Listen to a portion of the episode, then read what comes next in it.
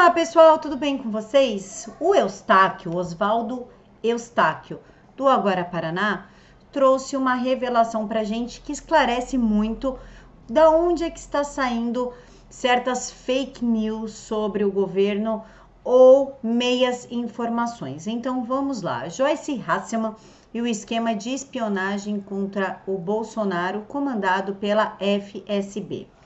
O que, que é a FSB? FSB é uma empresa de comunicação que tem como dona a Rebeca Scratrucci. Quem que é a Rebeca Scratrucci? É esposa do Noblar, do jornalista Noblar, que sempre solta fake news, que é uma verdadeira piada no Twitter, jornalista da Globo, que na qual ela desviou 33 milhões de reais do INCRA junto com Raul Jugman. Então, ela é a fundadora dessa empresa que trabalha no Planalto e que está fazendo um serviço de contra-inteligência e espionagem junto com a Joyce Hasselman.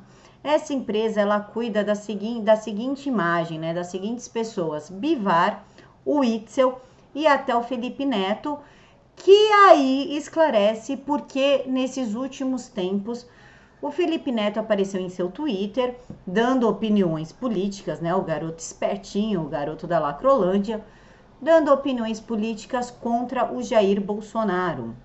De acordo com a reportagem, o esquema funciona da seguinte forma: as empresas de comunicação que venceram as, as licitações nos governos lulopetistas no período Temer mantêm centenas de jornalistas terceirizados dentro dos prédios do governo em ministérios estratégicos.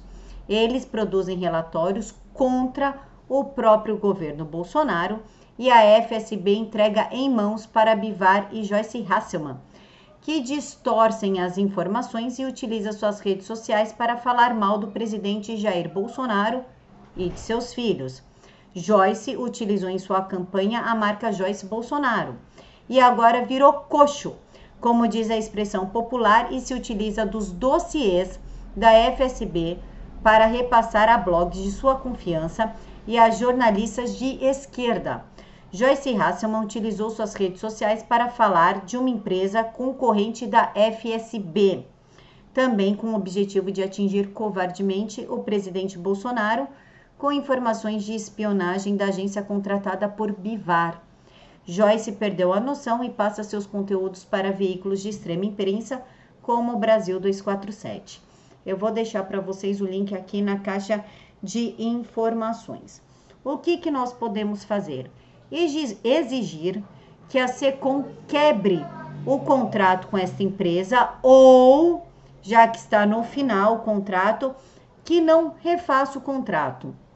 Porque é um absurdo uma empresa que recebe dinheiro público, que recebe dinheiro do governo, agir contra o governo desta forma. Entendam uma coisa: criticar o governo, críticas pontuais, como é uma péssima ideia ter o José Oliveira ao lado de Bolsonaro, ok, não tem problema nenhum.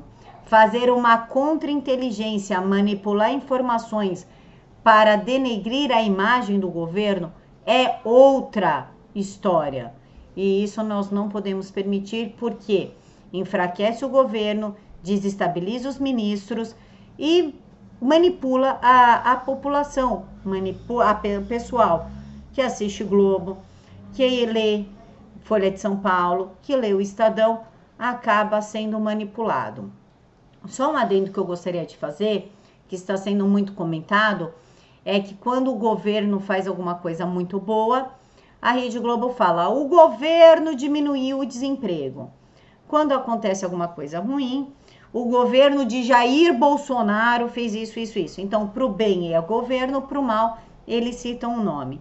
Isso é uma estratégia de manipulação usada na desinformação, tá?